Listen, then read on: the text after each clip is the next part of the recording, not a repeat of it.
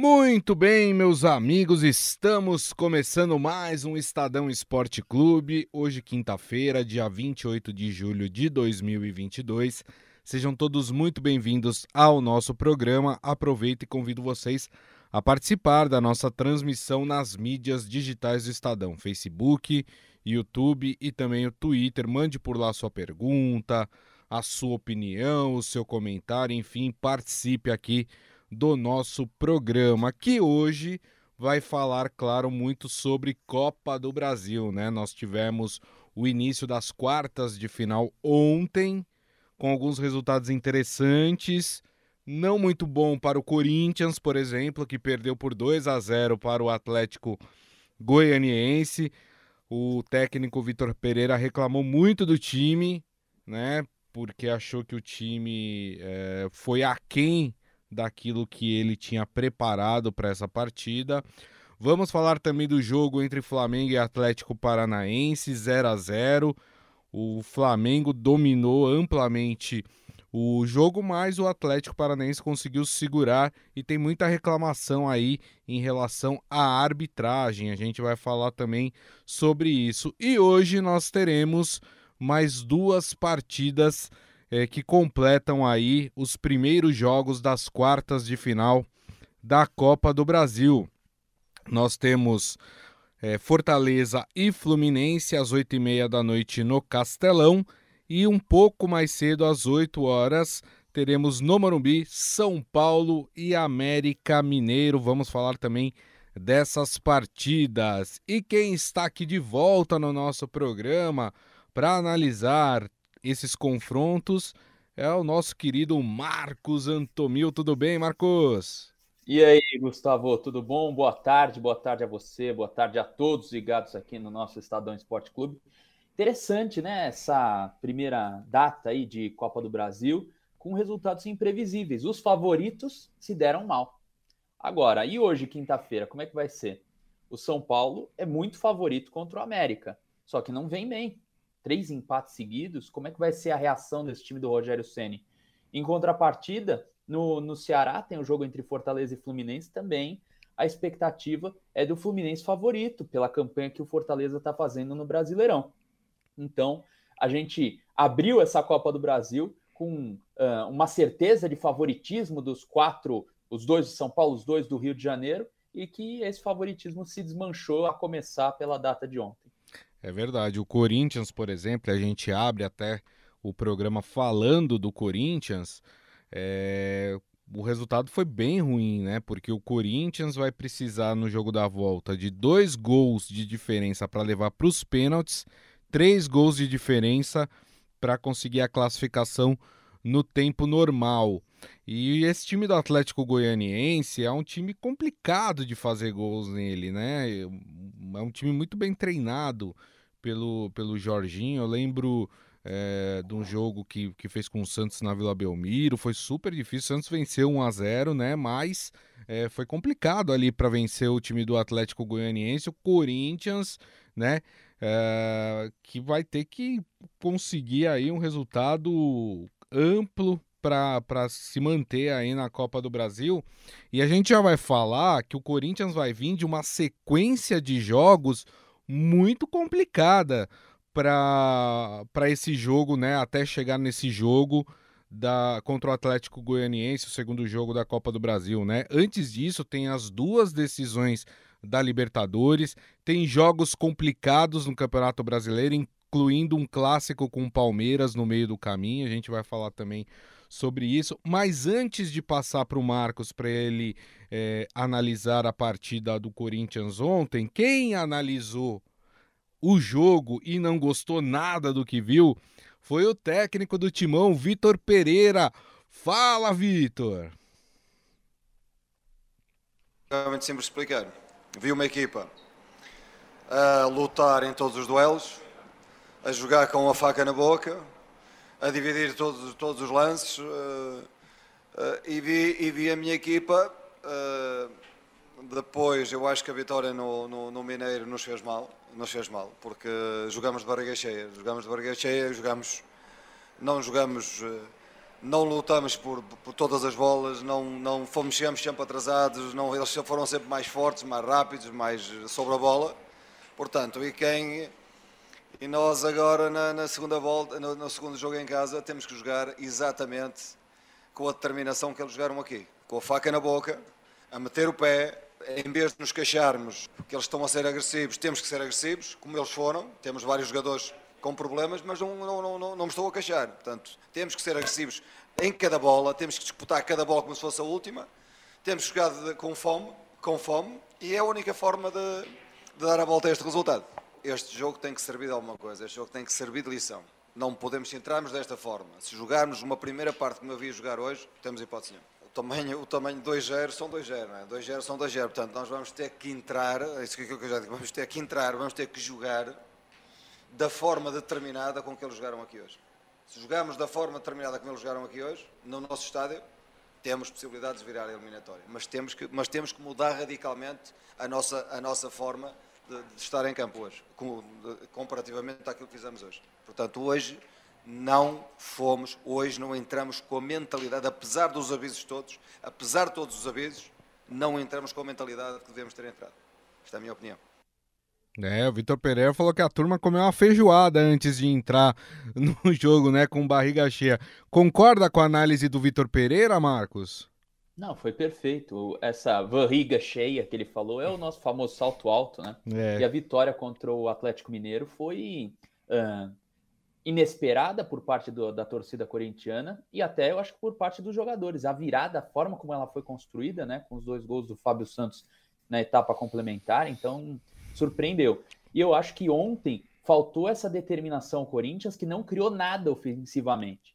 E aí o Vitor Pereira também faz críticas à postura defensiva do clube, do time, que não teve a garra, ah, assim como o Atlético Goianiense demonstrou, mas o Corinthians enfrentou muitos problemas ofensivos uhum. com o William, Yuri Alberto e Roger Guedes, que semana passada a gente estava elogiando depois do Verdade. jogo com Curitiba. E agora a gente tá falando, pera lá, não é tanto assim, né? Então tem que ter pés no chão, porque é uma formação de elenco, é uma. Uh, o, o Vitor Pereira vai experimentar outros formatos de jogo e falta pouco tempo para acabar a temporada. Por isso tem que manter os pés no chão e não criar uma expectativa elevada de que o Corinthians vai, vai conseguir algum título muito importante esse ano. Pode acontecer? Pode acontecer. Eu acho mais difícil no Campeonato Brasileiro, mas tem as Copas aí e agora complicou de vez na Copa do Brasil. E o Corinthians tem um péssimo retrospecto com o Atlético Goianiense em casa. Então vai uhum. ter que uhum. reverter essa situação contra um adversário difícil, que vai ter uma vantagem, mas também vai ter sequência complicada. Vai enfrentar o Nacional do Uruguai do Luiz Soares. Tá? Uhum. Então, agora a coisa começa a pegar. E é para os dois lados. Então tem que saber também como é que eles vão chegar. O Corinthians pode chegar classificado numa semifinal de Libertadores ou pode chegar eliminado né? E o Atlético Goianiense é a mesma coisa, só que na Sul-Americana. É, tem toda a razão. O Adi Armando tá falando aqui, também concordou com a leitura que fez o Vitor Pereira, né? É, e ele fala: Maicon, William, Fagner não estão jogando nada depois das contusões, né? Estão voltando, estão adquirindo ainda o ritmo, né? A gente sabe que, que leva um tempo, né?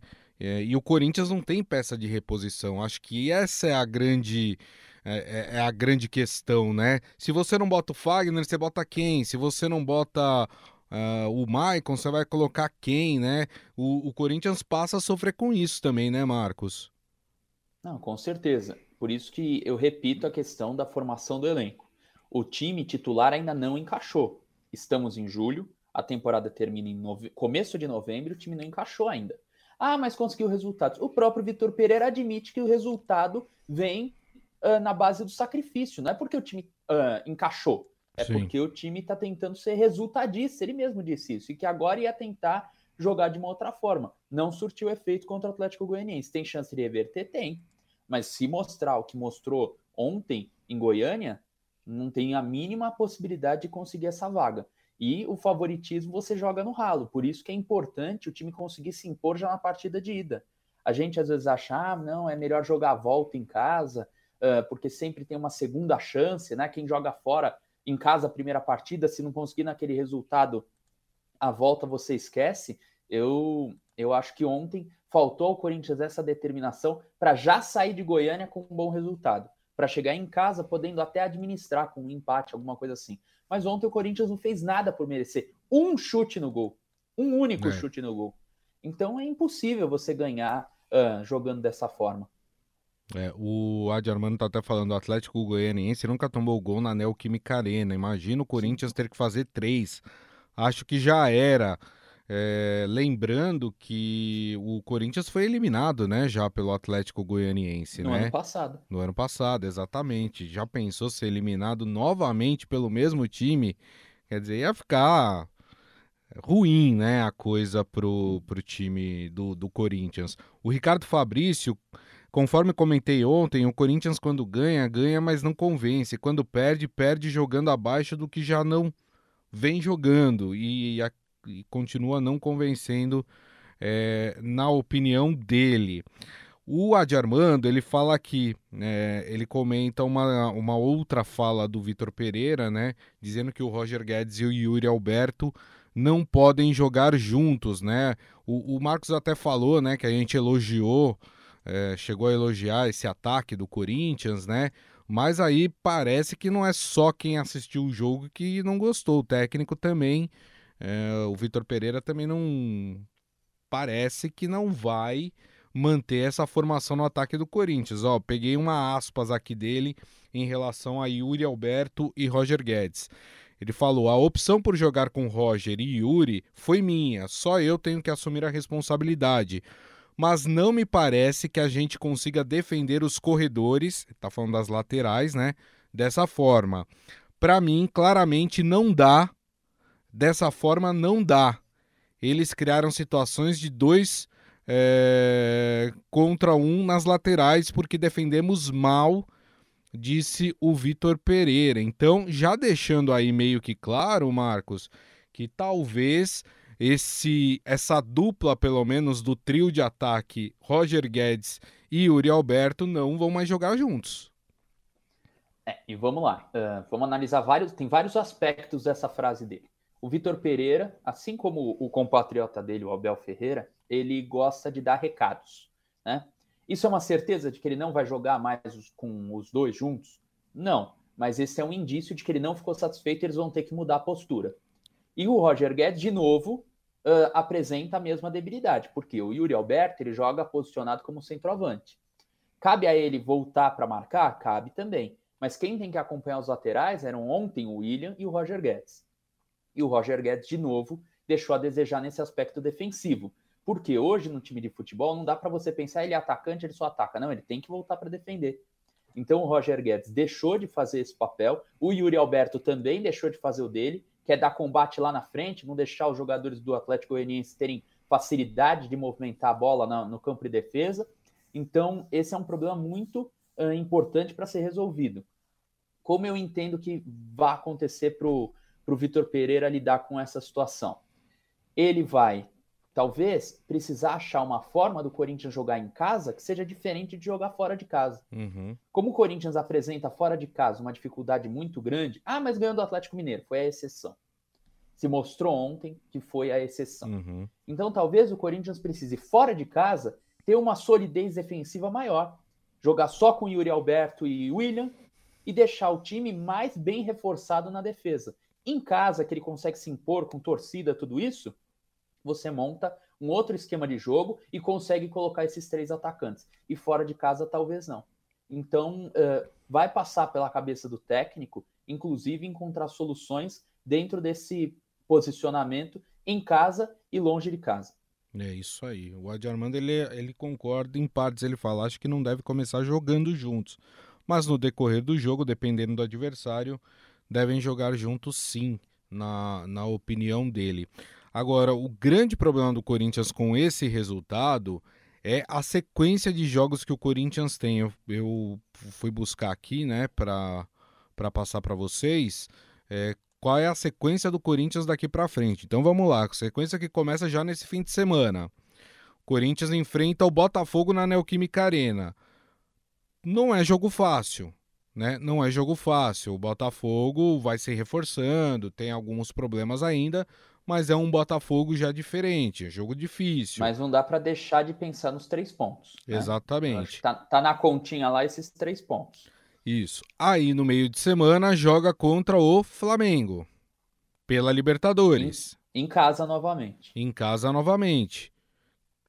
Jogo dificílimo, né? Nem precisamos falar da qualidade do Flamengo.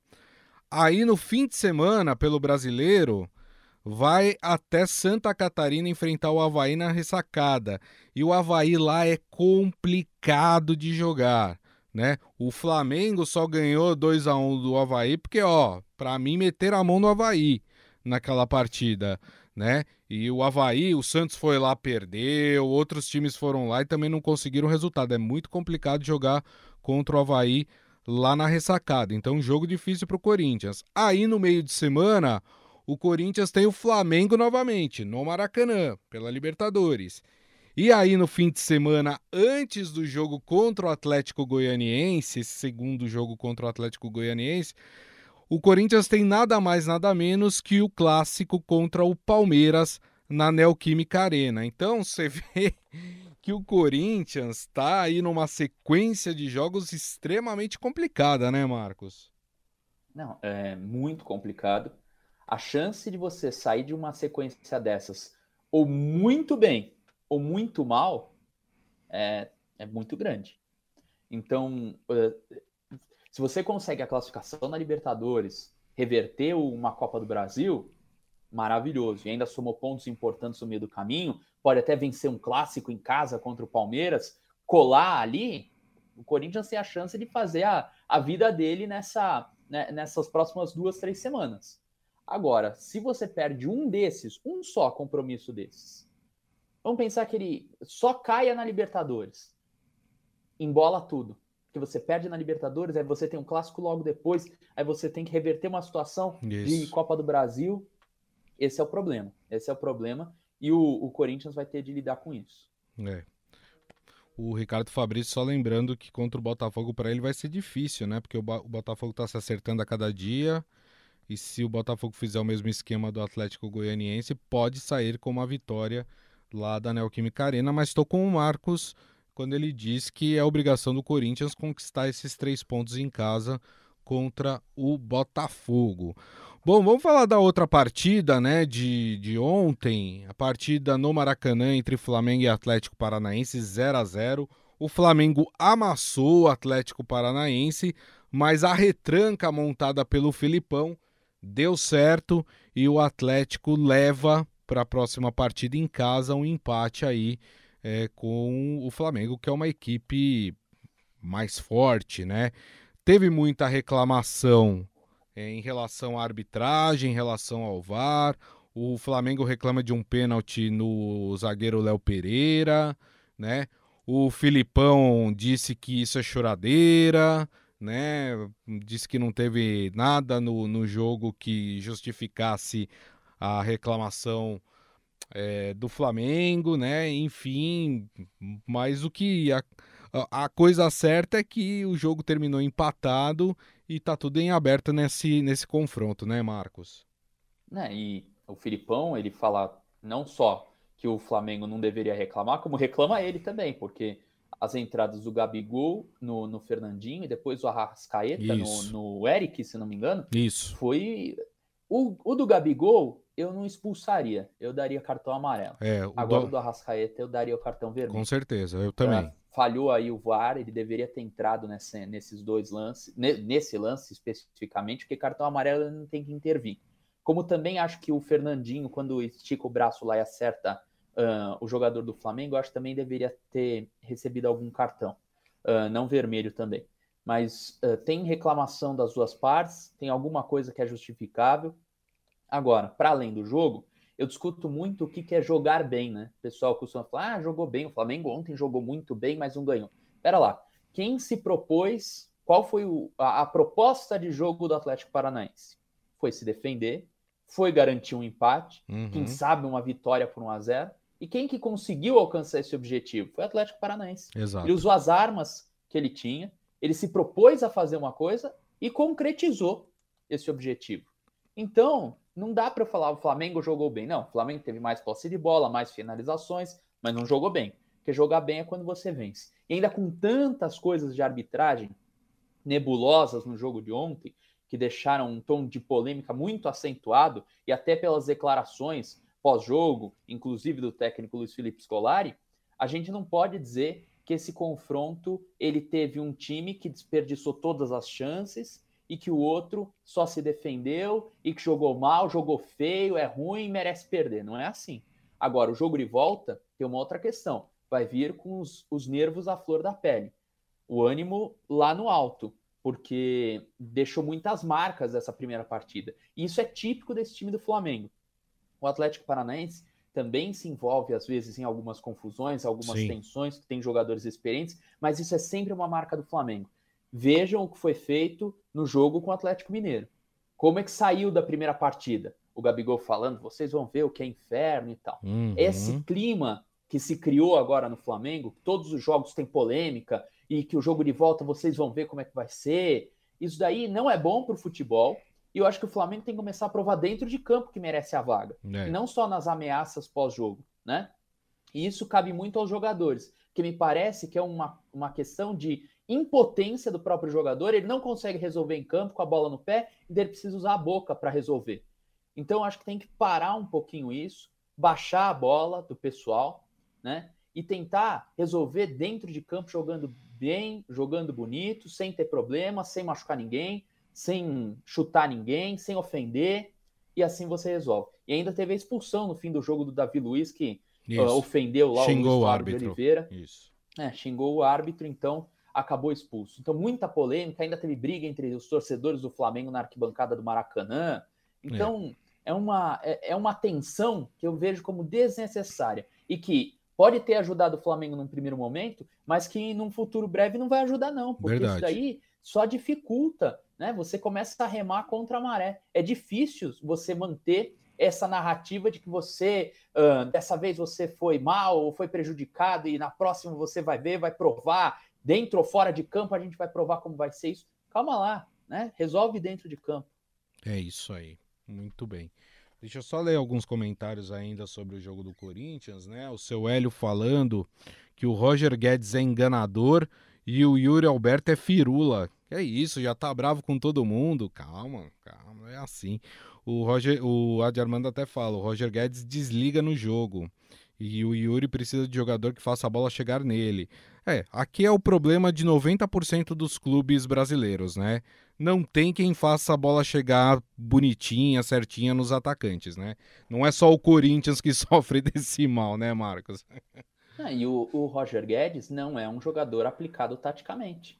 É. E ele não foi, quando ele foi lá para a China, ele não voltou como um jogador aplicado taticamente, porque lá também não é o supra-sumo da tática, né? Se ele tivesse ido para a Europa e voltado, talvez ele voltasse com, ele retornasse com uh, esse aspecto tático mais, mais capturado aí na sua, na sua cabeça, no seu modelo. Então, o Vitor Pereira e a escola portuguesa de treinadores, ela é, gosta muito da aplicação tática. Uhum. E quando o jogador desdenha essa aplicação, por isso que ele ficou no banco aquele começo de campeonato. É. Chegada do Vitor Pereira, colocou ele no banco por quê? Era por essa falta de aplicação tática. Que agora voltou a mostrar quando colocado na posição que ele gosta. Né? Então ele tem que mostrar que ele joga na posição que ele gosta, mas não só para atacar, ele tem que ser bom para defender também. Senão ele vai perder essa vaga de titular ou vai tirar a titularidade do Yuri Alberto. O Yuri Alberto tem uma margem de crescimento, acabou de chegar. Isso. Talvez um primeiro momento, ó, acabou de chegar, espera um pouquinho. Deixa quem já está aqui mais tempo. Mas depois é capaz ele perder essa vaga de titular e a gente sabe como o Roger Guedes também é complicado uh, no banco de reservas. É, o, a Palma Polese está falando aqui. Roger Guedes se julga a cereja do bolo. Ih, rapaz. e só um comentário do Ricardo Fabrício sobre o Flamengo. Ele falando: o Flamengo precisa aprender a perder, jogar bem é, e não ganhar faz parte do jogo, né? Então, é, mais ou menos aquilo que a gente estava falando. Bom, vamos falar dos jogos de hoje, né? Da, da Copa do Brasil, das quartas de final da Copa do Brasil. Tem São Paulo em campo, São Paulo que joga às 8 horas da noite no estádio do Morumbi contra o América Mineiro. O São Paulo que deve ir a campo com Jandrei no gol. o trio de zagueiros Léo, Miranda e Diego. No meio de campo, Gabriel, Igor Gomes e Rodrigo Nestor. Nas laterais, Wellington e Rafinha.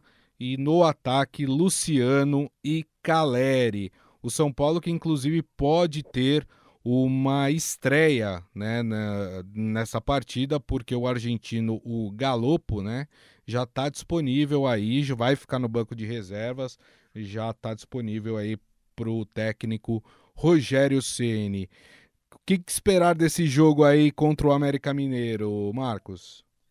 Eu acho que o Galopo, se ele ficar no banco, é bastante grande a chance dele estrear, fazer a sua estreia, fazer alguns minutos, né? Depende do resultado também, depende de muitos fatores, mas é provável que isso aconteça. Mas o São Paulo, a classificação na Copa do Brasil contra o Palmeiras disfarçou uma má fase. O São Paulo, dos últimos cinco jogos, empatou quatro. Uhum. Né? No Morumbi não vence há muito tempo. Vem de empates com muitos gols, o que mostra um, um problema defensivo exagerado. Então, o São Paulo precisa reverter urgentemente essa situação.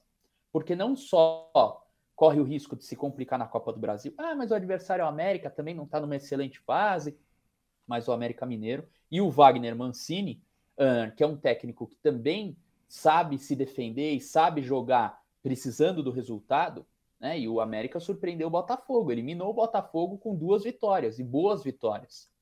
Então, acho que nesse momento, o principal fator que o São Paulo e o técnico Rogério Ceni precisam se concentrar é em voltar a ganhar. O São Paulo precisa urgentemente voltar a ganhar. Não dá mais para ficar só empatando. Precisa ganhar e na Copa do Brasil é mais importante ainda jogando em casa. Então tem que espantar essa, essa onda e de empates e de maus resultados e conseguir uh, uma boa vitória hoje. É, só uma notícia aqui para o torcedor tricolor. Eu coloquei o Jandrei no gol, mas o São Paulo acabou de informar que o Jandrei não joga hoje contra o América Mineiro, né? Ele tinha sofrido uma lesão na região lombar no último dia 17, né? Com o jogo que o São Paulo fez contra o Fluminense. Ele chegou a treinar, por isso que havia expectativa de que ele jogasse hoje, mas ele foi vetado pelo departamento médico. Com isso, quem entra para a vaga do Jandrei é o Thiago Couto. O Thiago Couto é aquele que jogou contra o Internacional? Ih, é, rapaz. é o mesmo que falhou ali contra o Inter, que também não mostrou muita segurança contra o Goiás. É mais uma pressão. Uh, você vai passando a temporada e quando você se desfaz, ah, mas o Thiago Volpe tinha problema, tal. Mas quando você se desfaz e não consegue reposição, como agora foram atrás do John, né, o goleiro do Santos, uh, é um problema, porque o, ele foi colocado ali no momento derradeiro da temporada. É. Uma coisa é você experimentar o goleiro no Campeonato Paulista, primeira fase da Sul-Americana, que é o que o Rogério Ceni não fez. O Rogério Ceni deveria ter testado, já que na Copa Sul-Americana jogou muitas vezes com reservas, devia ter dado uma brecha aí pro, pro goleiro, pro Thiago se, se destacar. Mas agora ele foi colocado na fogueira e vai ser complicado. Ele tem que ter cabeça no lugar. E o Rogério Ceni como ex-goleiro e no, no time onde, é, onde ele é ídolo, ele tem uma responsabilidade ainda maior de auxiliar o, o Thiago nessa, uh, nessa jornada para reconquistar os torcedores. Perfeito. Ó, o Ricardo tá falando, o Mancini sabe montar times competitivos. Se o São Paulo não voltar a ser efetivo dentro de campo, pode perder a classificação para o América Mineiro. Não adianta criar chances e não concluir em gol achando que vão aparecer mais chances durante o jogo. E sem Jandrei, pior ainda, o risco é maior. O Thiago ainda é um goleiro inexperiente, como a gente estava falando aqui. Foi, foi muito mal no jogo contra o Inter, né? A gente espera que ele vá bem nessa partida, até para a torcida é, parar um pouco de pegar no pé dele, né? Mas é sempre um risco, né? E claro que é, sabendo da insegurança do goleiro, o Mancini é muito inteligente, né? Marcos, e vai também se aproveitar disso, vai falar para seus atletas, ó, oh, manda a bola pro gol, porque o goleiro não tá lá muito seguro. Não é mais ou menos é, isso? É, exatamente. Não, e até na Copa do Brasil, cá entre nós, se o chega para um torcedor do América ou para qualquer jogador, o próprio Mancini, fala, ó, uma vitória de 1 a 0 no Morumbi, fechado, pode ser, para vocês tá bom? Tá ótimo. Vocês não, não tinha resultado melhor, né? Então, dependendo de como for construído esse jogo, E o Wagner Mancini sabe jogar fora de casa, sabe montar uma boa retranca. O São Paulo tem muita dificuldade de furar retranca. A chance de ter um bom resultado hoje, eu, eu acho que é razoável, viu? Eu não vou falar para você que o, o São Paulo é favorito, porque a má fase do São Paulo não me permite dizer que o São Paulo é favorito. Acho que o São Paulo tem a obrigação de vencer, mas eu acho que está 50-50 hoje. 50-50. É, eu, vou, eu vou apostar na vitória do São Paulo. Eu acho que o São Paulo ganha de 1 a 0 do América hoje. É, eu tô dizendo 50-50, mas meu palpite é de vitória do América, viu? vitória do América? Vai vencer. Vai vencer. Olha só, eu hein? Acho. Ih, rapaz. Eu acho que vai ser 2x1. Porque como tem tido muitos gols sempre, Sim. até pensei num 3 a 2 mas eu acho que dessa vez vai ser um pouquinho menos. Vai ser 2 a 1 pro América. Maravilha. Para a gente encerrar o programa aqui, uma análise rápida sobre a outra partida, né? Hoje, às oito e meia da noite, no Castelão, lá no Ceará, temos Fortaleza e Fluminense. Aqui dá para dizer que o Fluminense é favorito, né? O Fluminense atravessa uma boa fase, o Fluminense está lá na parte de cima da tabela do Campeonato Brasileiro e o Fortaleza não consegue bons resultados. O Fortaleza é o lanterna do Campeonato Brasileiro empatou na última rodada em casa com o Santos, que também é um time que está capengando. É, e aí, nesse jogo dá pra gente dizer que tem favorito, né? Sim, o Fluminense é favorito. E vou falar uma coisa que talvez os torcedores do Fortaleza não gostem. Uh, eu acho que pela situação do Fortaleza no Campeonato Brasileiro, eu não sei até que ponto é vantajoso uhum. você levar titulares nesse jogo com o Fluminense, tanto a ida quanto a volta sendo que você tem um calendário apertado. Ah, mas só sobrou o, Campeonato Brasileiro e a Copa do Brasil. Sim, mas vai ser muito difícil o Fortaleza ser campeão da Copa do Brasil pelo, pelo futebol que está apresentando. Então, dependendo do resultado do jogo de hoje, que é em casa, tal, tem uma pressão da torcida, precisa também de um bom resultado para elevar o moral. Eu, se, se hoje o resultado não for positivo, eu já pensaria muito bem em levar para o jogo de volta. Ah, mas é só daqui a três semanas. Sim, daqui a três semanas jogaria já com um outro time, porque eu acho que a, o objetivo do Fortaleza agora tem que ser energia total em ficar na primeira divisão. Porque a situação está muito difícil. Está é. muito difícil. Precisa fazer um número de pontos assustador no segundo turno. 30 pontos, então, né? Vai, 30 pontos, vai ter que remar muito. Quer dizer, então, 30 pontos Brasil... a gente está dizendo porque a média dos times que escapam é, da, do rebaixamento é 45 pontos. Hoje o Fortaleza tem Sim. 15. Então, na teoria, teria que fazer 30 pontos, né? E como a gente tinha falado até, pelo campeonato estar tá mais parelho, né? A chance de ter, realmente precisar de 45 é grande. Então, vamos esperar para ver, mas eu acho que o Fortaleza tem que se dedicar exclusivamente ao Campeonato Brasileiro e sair urgentemente dessa situação. Perfeito, perfeito, concordo com você. Muito bem, turma, e assim nós encerramos o Estadão Esporte Clube de hoje, agradecendo mais uma vez a presença do Marcos Antomil. Volte outras vezes. Muito obrigado, viu, Marcos? Eu que agradeço a oportunidade, pode contar comigo sempre que precisar, é só chamar. Maravilha. E agradecendo, claro, a todos vocês que estiveram conosco, meu muito obrigado pela companhia. Lembrando que daqui a pouco tem o nosso podcast, que vocês podem ouvir pelo tocador de podcast da sua preferência. E amanhã, uma da tarde, estaremos de volta com a nossa live, com a nossa transmissão nas mídias digitais do Estadão: Facebook, YouTube e também o Twitter. Turma, excelente quinta-feira para todos e nos vemos amanhã. Grande abraço. Ciao.